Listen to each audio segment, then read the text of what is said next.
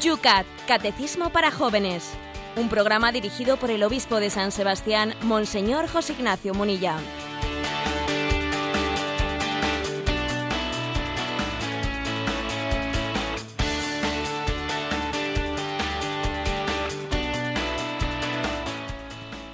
Buenos días, querida familia de Radio María.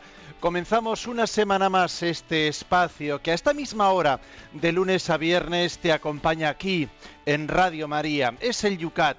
Cuando tenemos 15 grados en San Sebastián, en un día pues que amanece nublado y que, bueno, pues pronosticado un poquito de todo, también lluvia. Yolanda, por Madrid, buenos días, ¿cómo está el tiempo? En temperatura, empatados 15 grados, intervalos nubosos tenemos.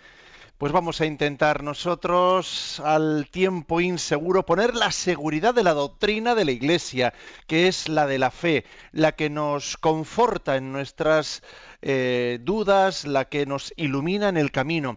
Pues como un caso que nos ha llegado de un joven, ahora que estamos terminando el curso estudiantil, también pastoral, ¿qué nos ha llegado por ahí, José Ignacio? Buenos días. Pues sí, nos ha llegado el testimonio, pues, de un joven en Carolina del Sur, en Estados Unidos, que con, en medio de la ceremonia de graduación de la escuela secundaria, pues eh, las autoridades habían prohibido las oraciones en las ceremonias de graduación. Habían prohibido pues unas oraciones que se hacían al comienzo o al final de la ceremonia de graduación en nombre de ese malentendido principio de laicidad que al final se convierte en laicismo, ¿no? En la exclusión de, de la fe, en la exclusión de la fe de la vida pública. Y este joven, pues que termina secundaria, pues que allí es tradición ¿eh? en sus institutos que quienes se gradúan en la escuela secundaria hagan pues un discurso, pues lo que hizo fue decidió reemplazar el mensaje del discurso de graduación, lo reemplazó por el Padre Nuestro, ¿eh? en respuesta a la decisión de las autoridades educativas que prohibían las oraciones de comienzo y de final. Dijo, bueno, pues mi discurso es el Padre Nuestro. Y pronunció el Padre Nuestro. Y los allí presentes le dieron un gran aplauso. Y a mí me ha impresionado porque esto me ha recordado a alguien que dijo, si quitan los crucifijos, nosotros seremos el Cristo viviente. Bueno, pues es así. Si en este mundo se quitan los signos religiosos, eh, estamos llamados nosotros a ser un signo vivo, a ser un testimonio vivo de la presencia y el amor de Dios entre nosotros. Eh. Felicidades a este joven de Carolina del Sur que se ha graduado en secundaria de esta manera y vamos a recoger nosotros también ¿no? este testigo a ser signos vivos del amor de Dios en medio de este mundo que se seculariza, pero que sin embargo no deja de clamar, eh, clamar por en la búsqueda del sentido de la vida que solo Dios puede darle. Pues valga a él y a tantos y tantos jóvenes que nos escuchan a esta hora, invitados todos a dar testimonio de nuestra fe, a todos ellos, para todos ellos comienza en estos momentos el...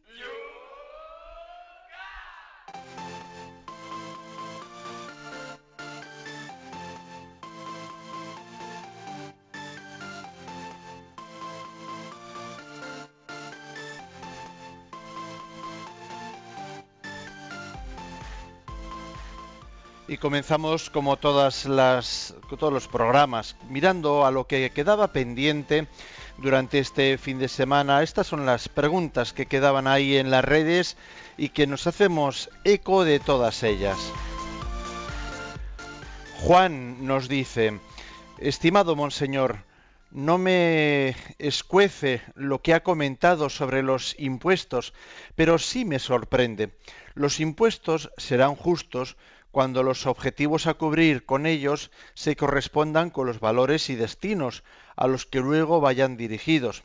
Pero no puedo dar de acuerdo con usted, no puedo estar de acuerdo con usted cuando dice que tenemos obligación moral de pagar impuestos sabiendo que van a ser utilizados de forma inmoral. ¿Cómo voy a estar de acuerdo? Los impuestos son necesarios, pero también deben de ser bien administrados y el gobierno solo se debe al gobierno solo se debe obedecer cuando lo que diga y haga esté dentro de la moral y la ética. El fin no justifica los medios. Gracias, Monseñor, por su ayuda. Intento seguirle todas las mañanas. Cordialmente nos firma Juan. Bien, yo creo que esta, eh, pregunta, este cuestionamiento de Juan, pues es muy, es muy común, está muy extendido. Pero bueno, yo con toda la paz que quería un poco hacerle ver que, debemos de ser muy sinceros y no engañarnos. Sabemos eh, que una parte de nuestros impuestos se gastan incorrectamente. Eh, lo sabemos. O sea, que incluso una parte de nuestros impuestos está financiando algunas cuestiones que son inmorales. Pero claro, qué cómodo podría ser el decir, como yo sé que hay una parte de, mis impuestos que, que, financian cosas que son inmorales, bueno, pues entonces no voy a pagar impuestos. Ya, claro, pero entonces mm, yo en lógica consecuencia debería de mm, renunciar a disfrutar de todos eh, los beneficios que estoy obteniendo positivos de los impuestos, ¿no? Pues, eh, pues una, sanidad, una educación y unas carreteras y, montones de cosas, ¿no? Claro, y eso, eh, eso, pues hay dos maneras de hacerlo. Existe por ahí, existe algún tipo de objeción, digamos, Mm, de una gran delicadeza moral que es una objeción parcial de impuestos y hay personas que llegan a hacer eso, a hacer un cálculo, un cálculo matemático de decir, a ver, ¿qué tanto por ciento de mis impuestos eh, se están dirigiendo a, pues, a financiar el aborto y esto y esto? Y uno calcula y dice, pues eso es un 0,02. Y entonces va y en su declaración de la renta, cuando le toca pagar pues 850 euros, descuenta un 0, tal tal, que igual son, uno, ¿eh? pues es un euro o unos céntimos, unos céntimos, y entonces eh, se eh, hace eso y comienza, pues la administración en este caso comienza a pleitear contigo y existen personas que, que, que, por delicadeza con su conciencia se han metido en este pleito y están recurriendo a los tribunales pues por esos céntimos que no quisieron pagar para no... bien, o sea, eso, si alguien hace eso, eh, es totalmente loable y además está haciendo un servicio al bien común. Pero claro, pero hay que reconocer que, hay que eh, pues estar dispuesto a meterte en un gran lío. Pero es que de lo contrario existe la obligación de pagar impuestos. A ver, cuando a Jesucristo le, le, preguntan, ¿es lícito pagar impuestos al César o no? Y entonces él dijo, dad a Dios lo que es de Dios y al César lo que es del César. Jesucristo sabía muy bien que entre los impuestos que se pagaban a los romanos no todos esos impuestos se utilizaban dignamente. También lo sabía Jesucristo. Y dijo, dad a Dios lo que es de Dios y a César lo que es el César. Y Jesucristo pagó impuestos. Lo sabíamos explícitamente, Jesucristo pagó impuestos. ¿Eh? Incluso eh, dijo, es que, es que tiene el, amo, el amo eh, obligación de pagar impuestos, sin embargo, aun siendo Jesús el Señor, él, siendo un siervo más, paga, paga impuestos como el resto de los israelitas, sabiendo muy bien que a una parte no iba a ser bien empleada. Luego, no nos engañemos, porque es que, claro, es que es muy cómodo decir, como hay una parte que va a ser inmoralmente, entonces yo no contribuyo. Sí, ya, muy bien, pero tú te estás, eh, te estás beneficiando de la parte mayoritaria de los impuestos, que es obvio que la parte mayoritaria de los impuestos pues va al presupuesto de defensa nacional, va a la policía, claro, y si yo tengo un robo voy a llamar a la policía, claro, y voy a llamar a los servicios de seguridad, y voy a llamar a protección civil cuando hay una inundación, y voy a llamar, y todo eso viene de nuestros impuestos, las carreteras, y, etcétera, etcétera, etcétera. ¿eh? Luego, tenemos que ser muy sinceros con nosotros mismos, ¿no? Y entender que o hacemos, como he dicho, esa objeción parcial que supone un pleitear con la administración para hacer un cálculo matemático de qué parte de mis o de lo contrario tenemos que ser eh, sencillos y colaboradores con el bien común y participar pues como un ciudadano más de los impuestos. Nos llega un correo electrónico que dice así: Tengo 42 años y siento decir que mi experiencia, lo que he ido viendo durante todos estos años, sobre todo las administraciones públicas, es una corrupción enorme. Y sólo se denuncia lo más grave, los que roban dinero, etcétera. No por hablar de cosas que son delictivas, pero que no se persiguen, como es el meter a dedo a muchísima gente, sobre todo en las administraciones locales, o lo que no se ve. Perdón nos están robando a los que nos hemos estado esforzando y sacrificando durante muchos años por conseguir una sociedad justa. España está corrupta por todos los lados. Solo podemos confiar en Dios. Lo lamento si suena negativo ¿Qué le podemos decir un poquito a nuestro oyente? Bueno, vamos a ver. Eh, yo diría que, es cierto que existe eh, motivos para que estemos alarmados eh, por la extensión de la corrupción. es cierto. Pero también es verdad que hacer la afirmación de que hay más corrupción que honestidad en, en, las, en los funcionarios públicos, a mí me parece que sería injusto. ¿eh? Yo estoy convencido que, por supuesto, que también en los funcionarios públicos hay más bien que mal y hay más honestidad que corrupción, sin duda alguna.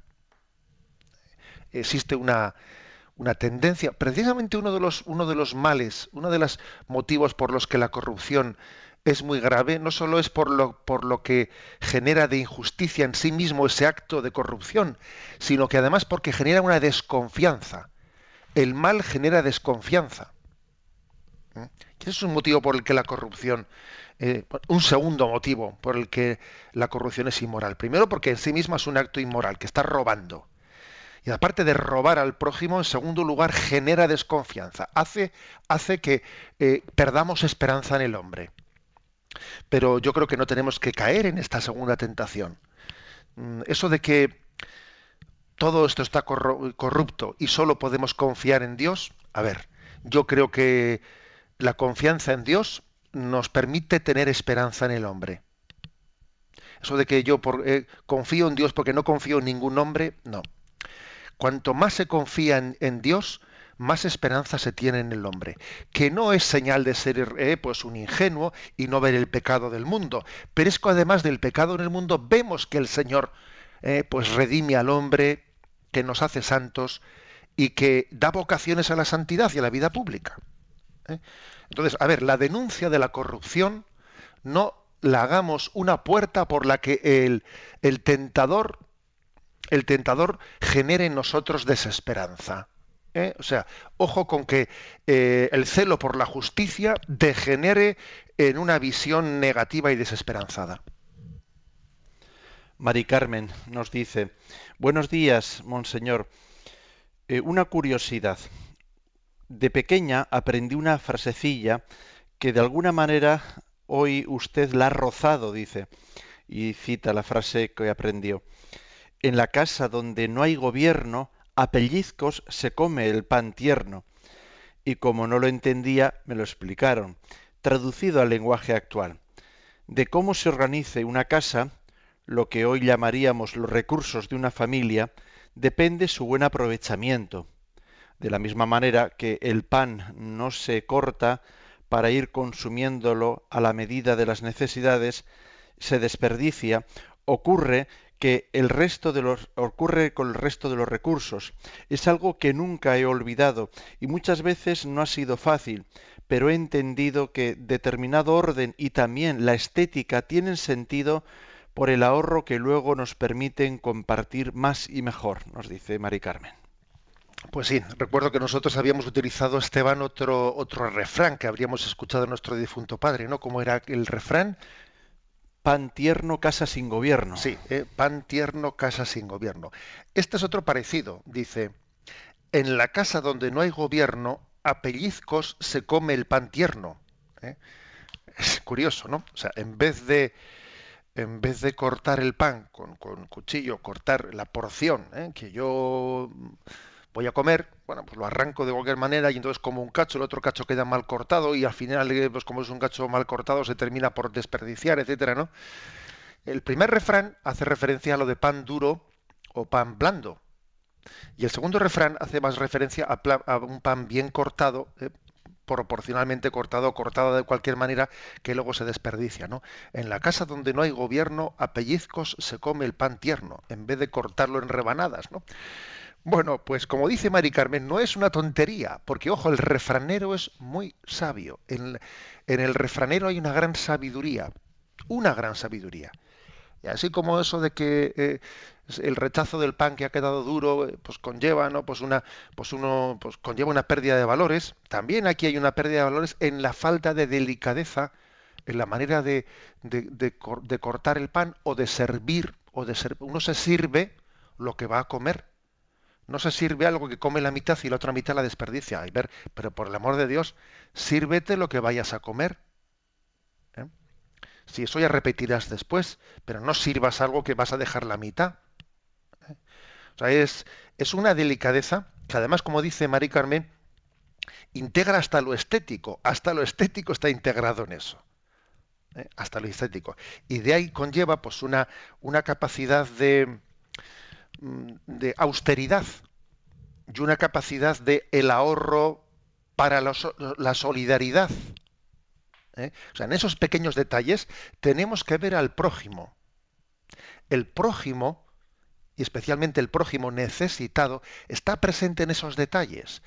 Eh, ese mandato evangélico de olvidarnos de nosotros mismos, de no estar siempre pensando en nosotros mismos, se traduce en estos detalles también. ¿Eh? En que yo, la manera de administrar mis bienes, pienso en los demás. ¿eh? Y el pan que a mí me sobra es el pan que le falta al prójimo. Nos escribe Ausias, un, dice así, lo dice el mismo, un humilde carpintero de Valencia, a punto de darme de alta como autónomo, si Dios quiere. Si uno es autónomo, es inevitable que haya clientes que pidan pagar sin IVA. Entiendo que mi obligación es insistir en cobrar el IVA, pero hay gente que se niega y por tanto eso lleva a la pérdida de un cliente. Si esto se repitiera, de hecho, cada vez son más los que lo piden, me quedaría sin trabajo. ¿Debo ceder de vez en cuando o debería sopesar si el cliente se niega rotundamente si me interesa asumir yo el IVA? ¿Hasta qué punto hay que mantenerse firme? Gracias una vez más por dejar que el espíritu de la verdad os ilumine para servir a los jóvenes, dice Ausias. Pues la verdad es que es conmovedor ¿eh? ver, ver esta participación que tiene este eh, carpintero de Valencia, Ausias, es conmovedor, pues por su honestidad, porque es que a veces en esta vida es complicado ser honesto. La deshonestidad de los demás a veces nos complica el poder ser honesto. A ver, que viene la gente y te, está pidiendo facturas sin IVA, pero oiga, o sea, usted, usted también quiere que yo sea copartícipe de su inmoralidad, o sea, usted mal y yo a mí me quiere hacer cómplice de, de lo suyo, hasta el punto de que parece que si no me hago cómplice tengo hasta el riesgo de quedarme sin clientes, ¿no? creo que la pregunta está muy bien planteada por parte de, de Ausias. ¿Yo qué respuesta le daría? Hombre, que desde luego sería muy, sería muy peligroso el que el que uno tome pie de esto para al final eh, sumarse al carro de la inmoralidad. Porque claro, creo que usted hace una, creo que usted o, tú em, das una pista, dice, a ver, mm, no debería sopesar si, el, si, los clientes mayoritariamente se niegan a pagar el IVA, si me, si me interesaría asumirlo yo. Pues es una, es, una salida inteligente. Quizás uno puede plantearse delante de los, de los clientes diciéndoles, mira, eh, eh, yo tengo, te, te, ofrezco un sistema en el que el IVA lo asumo yo. ¿eh? El IVA lo asumo yo quizás eh, supone obviamente que uno va a tener que ajustar más los presupuestos, etcétera, para luego tener que pagar. Pero vamos, pues posiblemente sea esta la salida más prudente, ¿eh? más prudente, porque claro, si uno tomando pie de que generalmente la gente ¿eh? o, de que una manera muy generalizada, pues procede inmoralmente y a mí y a mí me implica el tener que hacerme cómplice, pues vamos mal por mal camino. Creo que esa, esa medida que incluso observo que en algunas campañas publicitarias ¿eh? de determinados comercios eh, se está haciendo. Ahórrese el IVA. ¿eh? Se dice así, como que el, no en el sentido de que se esté allí defraudando, sino se dice ahórrese el IVA, como que el comerciante mismo asume el IVA y, y, obviamente es, como una especie de, descuento que le ofrece, ¿no? Pero bueno, nos quitamos el sombrero, ¿eh? Detrás de esta pregunta de este carpintero, nos quitamos el sombrero porque es curioso cómo eh, la inmoralidad de los demás nos dificulta en vivir, eh, el vivir la, honestidad a otros. Eh, y, sin embargo creo que el testimonio de este hombre es una llamada de atención a todos nosotros, pues que a veces caemos en la tentación de decir, ala, voy a pedir sin IVA, voy a pedir tal. Carmen López nos dice, estoy de acuerdo en lo que no hay que estafar al resto de la sociedad trampeando para pagar menos impuestos. Ahora os cuento mi caso a ver qué os parece. El año pasado doné a mi hija el piso que era de mi propiedad, con un resto de hipoteca por pagar. Evidentemente mi hija no me ha pagado nada. Ahora viene lo bueno. Mi hija en el momento de la donación pagó entre unas y otras cosas cuatro mil euros y ahora yo tengo que pagar dieciocho mil euros de impuestos por donarle el piso. Dieciocho mil euros que evidentemente no tengo porque no he ganado nada por condonárselo. Bueno, Dios proveerá, dice. pues es verdad. Pues ¿qué, pienso al respecto eh, de lo que plantea Carmen? Pues que obviamente, ojo, aquí cuando estamos diciendo que tenemos que ser fieles y honestos en el pago de los, de los de los impuestos no quiere decir que los impuestos por definición eh, todos sean morales no no es que es que es un abuso es un abuso el cobro de como impuesto el de la donación de un padre a un hijo de hecho en varias de las comunidades autónomas de España no existe este impuesto este impuesto está, está suprimido en varias comunidades autónomas, en otras se mantiene. Es que, claro, existen impuestos que son un abuso son un abuso. Pero claro, para que alguien eh, se pudiese estar justificado en conciencia, eh, en conciencia de decir, pues yo no voy a no voy a hacer una objeción y no voy a pagar este impuesto, para que alguien pudiese estar justificado en conciencia, que podría caber ese caso, ¿eh? podría caber ese caso, haría falta pues que estemos eh, estemos hablando de un caso de necesidad para la supervivencia. Si alguien para la supervivencia no tiene otro remedio eh, que, que, el no pagar un impuesto, en ese caso concreto, aunque cometa una ilegalidad, no es una, no es una inmoralidad. Hombre, fijaros lo que estoy diciendo, si es tan claro que Santo Tomás de Aquino, en la Suma Teológica, él habla de que cuando alguien, entre comillas, materialmente roba, ¿eh? roba pues porque para poder subsistir y para y para vamos para poder dar de comer a sus hijos etcétera no tiene otra manera que coger las manzanas del huerto del prójimo pues aunque legalmente eso se considere un robo moralmente hablando ante Dios no lo es. Eso lo dice la moral católica. Pero claro aquí hay que ser muy honesto muy honesto a la hora de, de sumarse a este principio hay que ser muy honesto, porque verdaderamente, eh, verdaderamente, eh, ojo, eh, uno antes de, justificar moralmente el que yo coja lo que, no es mío, o deje de pagar lo que las autoridades legítimamente constituidas me han, me han exigido antes de, hacer, vamos, de hacer esa, entre comillas, insumisión, obviamente tengo que examinar si verdaderamente no tengo otros medios para subsistir ahí hay que hacerse pues una pregunta muy sincera. Nos escribe Rosa, dice, hace diez años me pequé, me fui a vivir con mi novio, mi actual marido, antes de casarme. Tras el arrepentimiento y confesión, ahora tengo que luchar y sufrir el que mi hija quiera irse a vivir con su novio. He hablado con ella, aunque siempre tendré la cruz de cargar con su reproche. Tú lo hiciste. Ella quiere irse a vivir con él y es tan ingenua que me asegura que no tendrá relaciones. Pero sabemos todos que la tentación del demonio hace que todo se vaya al traste. Quiero hacerle ver mi error, pero no hay forma.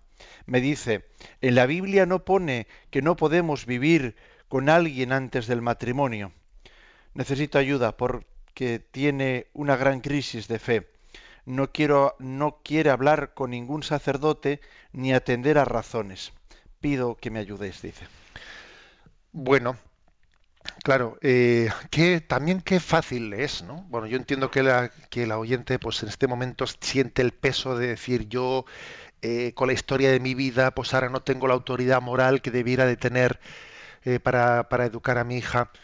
Bueno, vamos a ver, pues, pues claro que es cierto, ¿no? Pero también es verdad que obviamente por parte de su hija es una excusa, porque también cabría otra lectura, otra lectura de decir, oye, mi madre, mi madre me habla desde la experiencia, ¿eh? me habla desde la experiencia. O sea, mi madre no me está dando un principio, un principio eh, eh, pues abstracto, puritano. No, no, si me, sino me está dando un principio, siendo así que ella ha experimentado una cosa y ha experimentado la otra. es decir, la hija también debiera, tiene la obligación moral, ¿no? De, de que aunque no haya recibido el testimonio de, de digamos, impecabilidad de su madre, sin embargo, está viendo, es incuestionable la buena voluntad y el buen deseo que tiene su madre a la hora de transmitirle el principio. La prueba es que ella no se justifica. ¿eh? Bueno, eso, eso en primer lugar, no creo que es un argumento añadido. La prueba de la, buena voluntad de la madre es que ella comienza por decir, yo pecador. ¿eh? Es que, eh, dicho esto, dicho esto también, bueno, pues creo que a la madre le toca tener paciencia porque el Señor la tuvo con ella. Y también la familia la tuvo con ella, ¿no?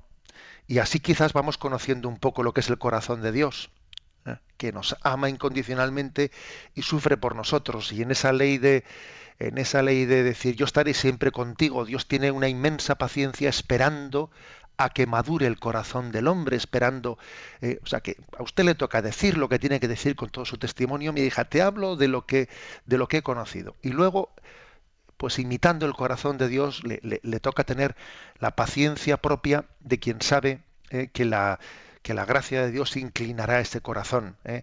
Y usted piense lo que lo, de Santa Mónica, eh, lo que le dijo San Ambrosio a Santa Mónica cuando lloraba por su hijo Agustín, ¿no?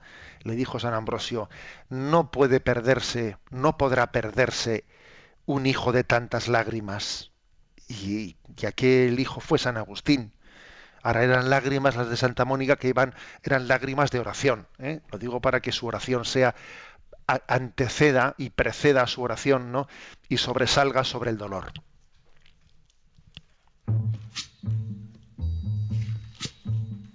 Vamos a hacer, se nos ha ido un poquito el tiempo, las 8 y 27 minutos, un momento de descanso musical y vamos con los temas de hoy.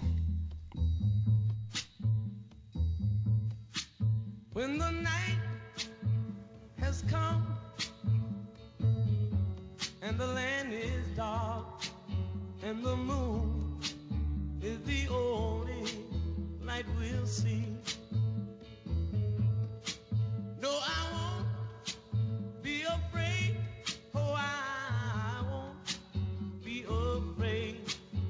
Just as long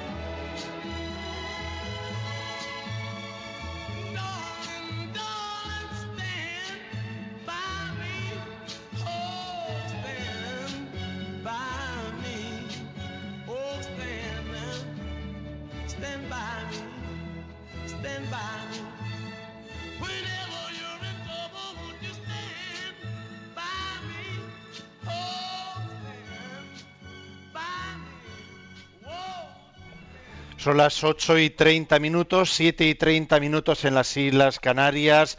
Atendemos los temas que hoy tenemos planteados en Facebook para el programa.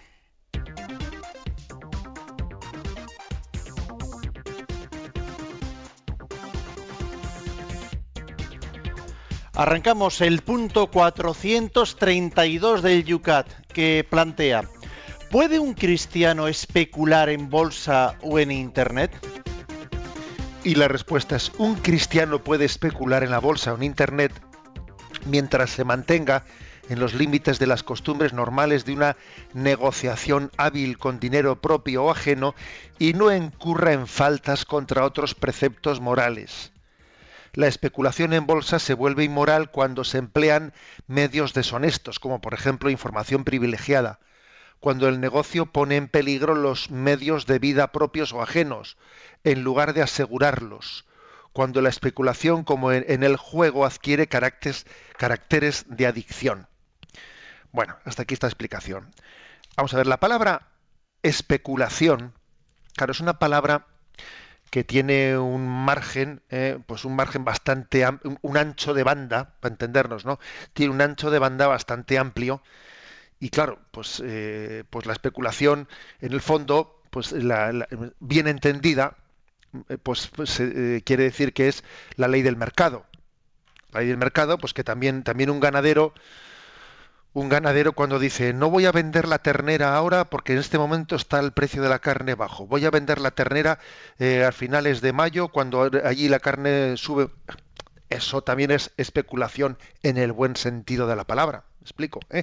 O sea, la palabra especulación puede, eh, tiene un ancho de banda muy amplio y puede eh, pues ser sencillamente una ley del mercado, pero claro, es que este mundo, este mundo especialmente cuando entramos cuando entramos en, que el dinero mismo en sí mismo, ¿no? Cuando entramos en negociar con el dinero en sí mismo, y no ya con bienes, con bienes de consumo como son, pues yo que sé, la ganadería o la industria, sino que cuando el negocio es negociar con el dinero mismo, eh, entra, hay más peligros. Hay más peligros de que la especulación sea, mm, pues, entre en campos de inmoralidad. Aquí, por ejemplo, pone un ejemplo. A ver, busco información privilegiada ¿eh? para, pidiendo que alguien rompa un secreto para saber qué empresa se va a vender o se va a comprar. Y entonces compro acciones aquí porque sé que después la empresa la van a vender y van a. Claro, entramos ya, entramos ya en terrenos inmorales. ¿eh? Por ejemplo, este caso concreto de acceder a información privilegiada que está bajo secreto para luego poder actuar. Bueno, pues eh, como, como, he dicho también antes, ¿no? creo que existe, o sea, esto deja muy claro la importancia de la conciencia, de obrar en conciencia, de entender que toda, eh, todo trabajo, especialmente cuando uno tiene unos trabajos y se, y se, desenvuelve en unos campos en los que hay más margen, ¿no? Hay más margen para la deshonestidad, tenemos que ser delicados de conciencia y ponernos delante de Dios y decir, a ver, esto es limpio, esto no es limpio. Hay una manera de distinguir lo que es limpio y lo que no es limpio, ¿eh? bastante claro. Esto si se supiese era un escándalo, ¿no? Porque vamos a ver, si resulta que yo tengo que estar tapando cosas, porque si se saben, a ver, eso ya no digo que sea únicamente el criterio único, pero es un criterio. ¿eh? Aquello que hay que estar tapando, porque mal asunto. ¿eh? La verdad busca la luz, y mientras que eh, la falsedad busca la oscuridad. ¿eh? Bien, creo que con esto puede ser suficiente como punto de partida.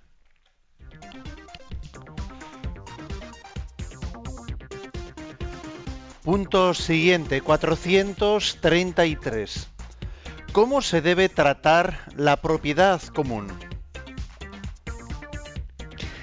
El vandalismo y los daños deliberados en equipamientos públicos y en bienes comunes son formas de robo y deben de ser reparados. Bueno, una cuestión muy concreta y muy práctica. Eso de que yo trato de una manera muy distinta, ¿eh? pues una casa cuando es mía, cuando, por ejemplo, estoy en, estoy en mi casa, ¿cómo la mimo? ¿Cómo la cuido? Estoy en una casa alquilada y trato a patadas la casa. Eh, oye tú, eh, estoy conduciendo mi coche propio estoy conduciendo un coche alquilado y lo trato de cualquier manera, ¿no? Eso, el hecho de que, de que actuemos de esa manera, de esa manera, está dejando al descubierto pues un corazón que no es honesto, que no cree en el bien común, que no cree en el bien común. Incluso voy a ir más allá. Eso de que si yo trabajo para mí mismo, si yo tengo un trabajo autónomo, soy súper responsable, pero como trabaje contratado para otro, va, entonces ya, eh, eh, mal asunto. Acordaros de lo que dice Jesús en la parábola del buen pastor, que el asalariado que trabaja para otro no defiende las ovejas, pero el buen pastor da su vida por las ovejas. Esto es una llamada de atención, una llamada de atención muy fuerte a decir, a ver, es que tenemos que tener una responsabilidad en, el, bien común de manera que yo trabaje autónomo, trabaje asalariado, perdón, eso, eso no debe de cambiar sustancialmente mi, mi entrega vocacionada en el trabajo. Si trabajo para mí, trabajo con ganas. Si trabajo asalariado, solamente estoy mirando el reloj para ver cuándo me largo de aquí ya. Hombre, es que eso implica un corazón mal apoyado, mal inclinado el hecho de que, pues, que tengamos esa tendencia a maltratar las cosas, el hecho de que uno, va, ¿eh? uno vaya por ahí a un sitios públicos y la gente eh, va, a un servicio, por ejemplo, ¿no? Y ahí estás tú viendo en la puerta del servicio del váter a la pintadas allí y tal. dice, ¿este guapo habrá pintado también la puerta del servicio de su casa? Probablemente no. Entre otras cosas porque su madre le cruza la cara, como se dice, ¿no? Eh, y esto, eso implica una falta de honestidad. Ah, esto como no es mío, como no es mío, lo trato a patadas. Esa falta de delicadeza y esa distinción tan grande de cómo trato lo que es propio o lo que no es propio, de cómo respondo cuando, cuando busco para mí mi, beneficio o cuando estoy sirviendo, colaborando con los demás, eso tiene que encender las luces de alarma. ¿Por qué? Porque eso deja al descubierto un egocentrismo, un egocentrismo muy grande quiere decir que tú las cosas no las haces para servir objetivamente a los demás. Para, em, o sea, tú no, tú, no has, tú no has descubierto la vocación del bien objetivo de lo que estás haciendo, sino tú únicamente eh, has descubierto lo de me, conviene, no me conviene, me interesa, no me interesa, a mí no me importa, a mí no me incumbe, o sea, es decir, es mi, mi, mi, yo, yo, yo, yo. ¿eh? O sea, detrás de esa falta de respeto a las propiedades comunes, a las propiedades de los demás, detrás de eso, pues se, se descubre, se desvela, se desenmascara un egocentrismo muy grande, una incapacidad de, de participar activamente en el bien común de la sociedad, ¿eh? y eso deja al descubierto pues una de las eh, de los cánceres de la vida moral tan grande que es el del individualismo. ¿eh? Y fijaros bien, ¿eh? en el, bien moral, el bien común, el bien común eh, solamente se, se, logra cuando salimos de esa burbuja del individualismo. Y fijaros bien, uno, así como se encuentra episodios de estos, ¿no? Episodios egoístas, también se encuentran los contrarios. Conozco conocemos, todos conocemos personas, todos conocemos personas que sirven con mayor responsabilidad, ¿no? Cuando lo que hacen es, eh, pues, para los demás, que cuando es para mí mismo. O sea, también existe eso. ¿eh? Existe esa personas que tienen esa conciencia delicada y fina que dicen, a ver, estoy hoy, por ejemplo, me toca, me toca hacer la limpieza del portal.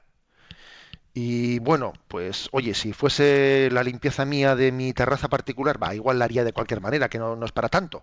Pero como es la, limpieza del portal, de, de, todo el vecindario, oye, no, la voy a hacer, la voy a hacer, pues también existe esta gente.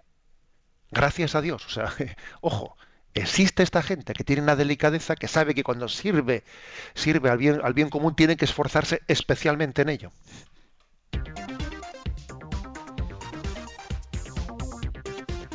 Son las 8 y 40 minutos, 7 y 40 minutos en las Islas Canarias. Sintonizas Radio María. Estamos en el Yucat. Acometemos la pregunta 434, que dice así. ¿Puede un cristiano participar en apuestas y juegos de azar? A ver qué vamos a decir, Esteban, que tenemos aquí algunos eh, conocidos, eh, conocidos amigos que trabajan en el sector. Vamos a ver, ¿puede un cristiano participar en apuestas y juegos de azar? Las apuestas y juegos de azar son inmorales y peligrosos cuando el jugador arriesga su sustento.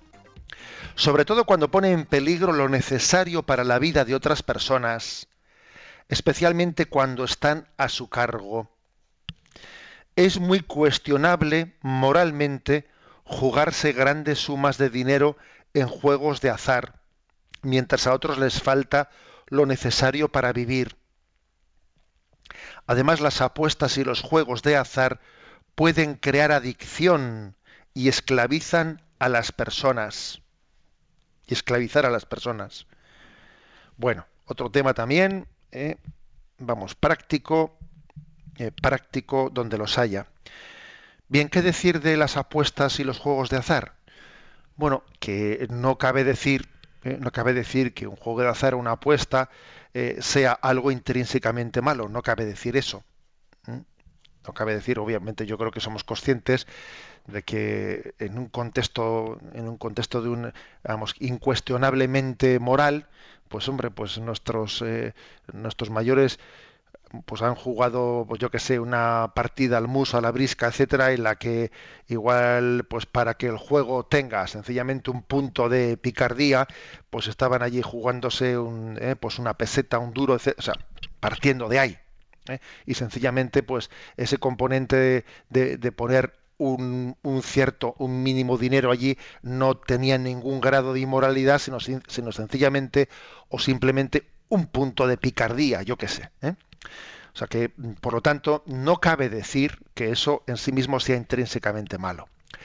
Ahora, ¿qué ocurre? Pues que, em, que, estamos hablando de, un tema en el que las pasiones del hombre fácilmente nos pueden, nos pueden jugar eh, mal, una mala jugada y, que en este caso, pues la, el control sobre nosotros mismos eh, es clave ¿eh? Eh, el hecho de que tengamos la capacidad de conducirnos y no ser arrastrados.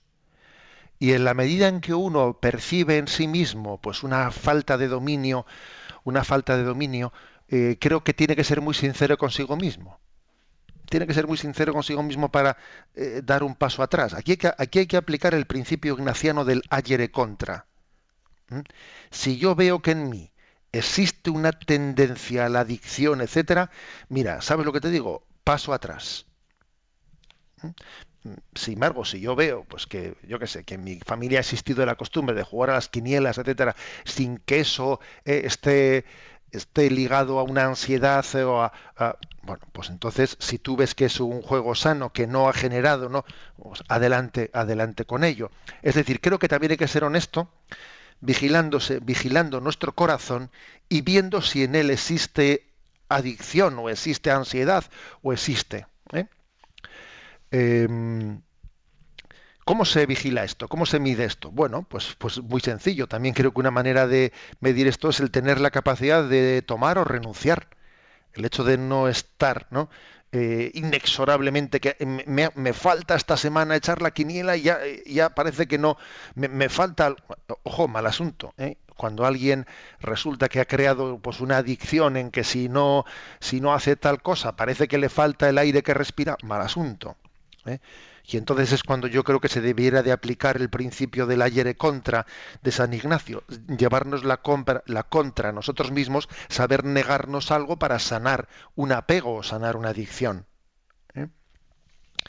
Pero eh, la clave está, la clave está en preservar siempre el corazón libre, ¿eh? el corazón libre. Pero claro, esto, esto en el fondo hay que, aplicarlo a muchas cosas. Hay que aplicarlo, por ejemplo, a nuestra relación con los alimentos. ¿eh? Pues que también existen, a veces, ¿eh? existe pues una. Si el comer es un placer. Primero el comer es una necesidad. Pero también la comida, pues es un, es un placer en el sentido que es un regalo de Dios. Pero de la necesidad al placer, a la. ¿eh? A la adicción o a la forma desmedida de entre, o a la, falta de templanza, ¿no? A la falta de templanza en la manera de entregarnos a ellos, es que es tan fácil pasar de una cosa a otra. ¿Es que es tan fácil saltando escalones? ¿Mm? Bueno, eh, la, comida es, la comida es una necesidad, la comida es un placer, eh, la comida es, ya estamos ya en la gula, ya, ya, es curioso, ¿no? Lo cual, ¿qué, quiere decir? Bueno, pues eh, la importancia de luchar por la libertad. La libertad supone una lucha. Nadie es capaz de ser libre si no ha luchado. Y para luchar hay que, hay que, hay que tener un examen interior. Por eso San Ignacio de Loyola eh, y perdonad que barra tanto para casa, ¿no? Por eso San Ignacio de Loyola pues hablaba del examen, de tener la capacidad de poner nuestro corazón en presencia de Dios, de, claro, eh, quiero que eh, la clave está pues en, en luchar por la libertad interior, lo cual no es posible sin la asistencia de la gracia. En resumen, existe un riesgo grande en los juegos, en los juegos de azar, existe un riesgo grande y y en sí mismos no son inmorales, no son intrínsecamente malos, y aquí hay que, hay que aplicar, para ver si hay un uso recto, em, equilibrado, hay que aplicar eh, aquel principio paulino. Hermanos, ha llegado el momento de que el que tenga, tenga como si no tuviese. Luego, tener capacidad de tener y de desprenderte, ¿eh? y no estar inexorablemente apegado a ello.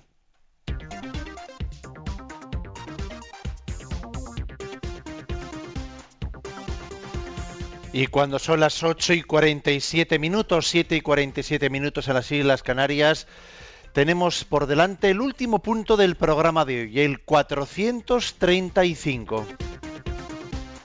¿Es lícito comprar y vender personas?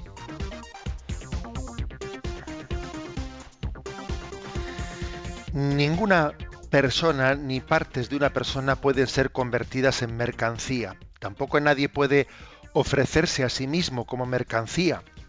El hombre pertenece a Dios que le ha otorgado libertad y dignidad.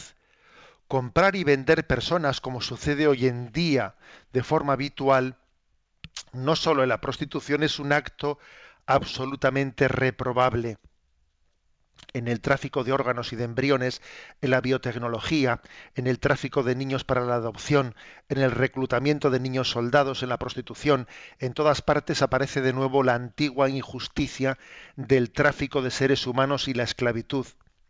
Se priva a personas de su libertad, de su dignidad, de su autodeterminación, en realidad de su misma vida. Se les humilla convirtiéndolas en objetos con los que el propietario puede hacer negocios hay que distinguir del tráfico de seres humanos en sentido estricto, las prácticas del fútbol y otros deportes. También en esos casos se habla de comprar y vender, pero se trata de procedimientos en los que se puede presuponer el libre consentimiento de los jugadores. Bueno, mm, vamos a ver, claro. Es lícito comprar y vender personas. Bueno, pues eh, es obvio que cuando, cuando nos referimos a la esclavitud en el sentido más literal de la palabra, pues no nos caben dudas. No nos caben dudas. Por cierto, digamos una cosa, y es que el cuestionamiento, históricamente, el cuestionamiento eh, de la moralidad, de, de la inmoralidad, ¿no? de la esclavitud, existe una película a este respecto muy interesante, históricamente el cuestionamiento sobre esa inmoralidad tuvo lugar en el contexto, eh, en el contexto de, mm, de personas religiosas eh, y de, personas muy cercanas eh, pues al cristianismo que comenzaron ¿no? a entender primeramente el cristianismo lo que fue haciendo es tratar a los esclavos exactamente igual sin, sin distinción ninguna, ¿no? Pues dice San Pablo, ojo, aquí en la iglesia se sienta el esclavo al mismo tiempo que el dueño. O sea, aquí no hay distinción para, para, para Cristo, no hay judío o romano, rico o pobre, o esclavo o libre. ¿eh? El cristianismo comenzó a sanar la esclavitud tratando a los esclavos como si no lo fuesen la historia de la Iglesia ha habido pues, personajes como el de San Pedro Claver, etcétera, que, eh, que, son redentores de los cautivos, de los esclavos, etcétera. Y llega un momento en que llega un momento en que esa reflexión ética llega más allá y comienza a cuestionarse no el que se trate mal, sino el hecho de que exista en sí mismo, ¿no? bueno, nosotros hoy en día, gracias a Dios, ¿eh? existen pecados de época. Así como hoy en día la esclavitud de las personas, eh, nos echamos las manos a la cabeza diciendo cómo es posible que, en que durante muchos siglos se admitiese la existencia de, eh, pues no sé, de, de, una institución como la esclavitud. Nos echamos las manos a la cabeza. Fue un pecado de época en el que para poderlo denunciar hacía falta pues la luz de la revelación más allá de, los hábitos y los costumbres de la época, como pasa hoy en día con el aborto. Otro pecado de época que los que están metidos aquí estamos, eh, están tan ciegos que no lo ven. Hace falta salirse del tiempo para verlo desde la revelación. ¿Eh? Es que es así. ¿eh? Decía Chesterton que, que la revelación que la luz del Evangelio nos preserva de la esclavitud de estar metido tú, ¿no? Que es que a veces el árbol impide ver el bosque, que necesitas salirte fuera para darte cuenta de que es una barbaridad. Pero es que en tu tiempo, en ese tiempo en el que tú vives, no se considera como tal. Bueno, en resumen, que cuando estamos hablando de, de pecados de comprar y vender, que pues que en ese tiempo, en ese tiempo eh, se ha desenmascarado que es una barbaridad la prostitución, que es una barbaridad, bueno, lo vemos claro, ¿eh? ahí lo vemos claro. Pero, ojo, porque en cada tiempo, en cada, en cada contexto cultural, hay compraventas que son de guante blanco. ¿eh? Se puede comprar o vender a personas con guante blanco. Se pueden comprar silencios con propinas, con sobornos, con, o sea, es que eh, lo de la compraventa puede tener también guante blanco y, por supuesto que lo tiene, por supuesto que lo tiene y entonces em, creo que es importante que uno se examine en su corazón diciendo, a ver, yo este dinero lo he dado porque soy generoso, o sea, por, por amor, por generosidad, o por querer comprar de alguna manera a esta persona. He querido comprar con esto, sellar la fidelidad de esta persona. Le he dado este dinero para que me sea fiel, o sea, para comprármelo. Bueno, eh, es que esta pregunta forma parte ¿no? de, un examen de conciencia en el que uno tiene que examinar no únicamente el acto que ha hecho, sino la intencionalidad que está oculta en ese acto. Puede ocurrir, puede ocurrir que uno exteriormente ¿no? haga algo, pero detrás de ello se esconda, ¿no? Pues una intencionalidad no limpia, que es la de poseer a las personas, ¿eh? poseer a las personas. Menciona aparte, aquí habla del tema de comprar y vender e incluso habla del tema de los jugadores, ¿no? Otra cuestión concreta es la inmoralidad de determinadas cantidades, ¿no? Cuando se habla de no sé cuántos millones de euros por la compra o la venta de un deportista, entramos en otro, en otro ámbito, en otro campo. Y dice, no, pero vamos a ver, pero puede ser moral, puede ser moral que la práctica del deporte llegue a mover determinadas, determinadas cantidades de dinero, eh, puede, ser, puede ser moral ello. Otra cuestión a cuestionar. ¿eh? A cuestionar, porque claro que cuando, cuando se llega a ser desproporcionado, a veces pues eso, en la desproporción ¿eh? está la inmoralidad.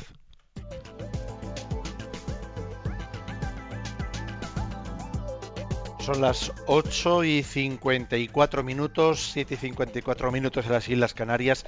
Tiempo para vuestra participación. Ya sabéis que lo podéis hacer a través de Twitter, citando a arroba obispo munilla. También lo podéis hacer a través de la página de Facebook. También lo podéis hacer a través del correo electrónico yucat arroba En Twitter, Marian nos pregunta, eh, ¿se debe uno confesar por haberse descargado películas o música de Internet? Esto es casi imposible de asumir hoy, nos dice en Twitter. Bueno, vamos a ver, no todas las películas ¿eh? o la música que se puede descargar ¿eh? de Internet, eh, pues están inmoralmente puestas y descargadas, porque también existen películas y existe música que está fuera de una protección de tutela legal de los derechos de autor. Por lo tanto, eh, creo que ahí hay que distinguir eh, pues lo que son eh, películas Eh, por ejemplo, lo que, pues lo que es, será inmoral es que alguien haya ido a un cine, a una película que se está estrenando, allí mismo él la haya grabado con una con un vídeo suyo en la, propio salón de cine y luego sube a la red y lo cuelga. Hombre, a ver, es que si, si, no se respetan los derechos de autor, pues es que claro, va a ser imposible que, que el arte mm, tenga rentabilidad. Va a ser imposible. Y luego, claro, nos quejamos, y yo creo que con razón, nos quejamos de que el dinero público se malgaste en subvenciones a determinados artistas, etcétera, pero claro, lo que no podemos es quejarnos de esas subvenciones de dinero público a esos artistas al mismo tiempo que pretendemos justificar el pirateo, el pirateo, porque claro, si, estamos pirateando sus obras, entonces es imposible que sea rentable su trabajo y entonces ellos se ponen a pedir subvenciones. Es que, me explico, eh, tenemos que ser, ser honestos y, distinguir qué películas y qué música está bajo unos derechos y cuál está libre ¿no? dentro de la red. Celi nos pregunta cuál es la opinión de la Iglesia sobre todo este tema de la construcción de Eurovegas que tanto se está hablando y nos pide una canción que mañana mismo intentaremos complacerla. Bueno, pues es una opinión crítica. Es una opinión crítica eh, que ya los obispos a los que les afecta, ¿no? especialmente el obispo de Getafe, etcétera, pues han, levantado su voz contra ella en una opinión crítica. ¿Por qué? Porque, claro, porque es algo desproporcionado. una cosa es una, una vivencia del juego, del juego de azar, pues de una manera más o menos, digamos, prudente, etcétera, pero cuando se hace de ello ya, pues un, un empolio, la experiencia nos dice que ya a esos niveles es muy difícil jugar eh, con equilibrio que ya estamos entrando en adicciones, que ya eso genera corrupción alrededor y genera incluso pues otro tipo de adicciones al alcohol y otro tipo, incluso suicidios, etcétera. Es decir, que es que la experiencia nos demuestra que cuando el juego llega a adquirir eh, pues unas proporciones es ya dificilísimo, imposible, pues vivirlo equilibradamente y que en la práctica está dañando al hombre. No tenemos tiempo para más, son las 8 y 57 minutos y no nos podemos despedir sin plantear los puntos para el programa de mañana. Los puntos para el programa de mañana que son los siguientes. 436, cómo debemos tratar la creación. 437, cómo debemos tratar a los animales.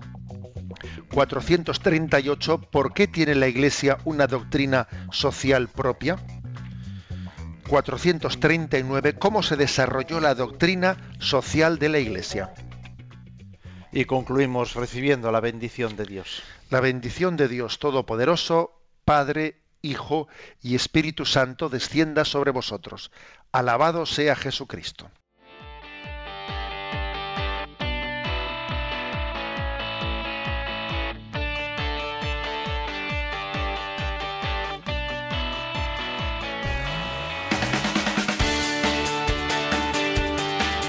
Y así finaliza en Radio María Yucat, un programa dirigido por el obispo de San Sebastián, Monseñor José Ignacio Monilla.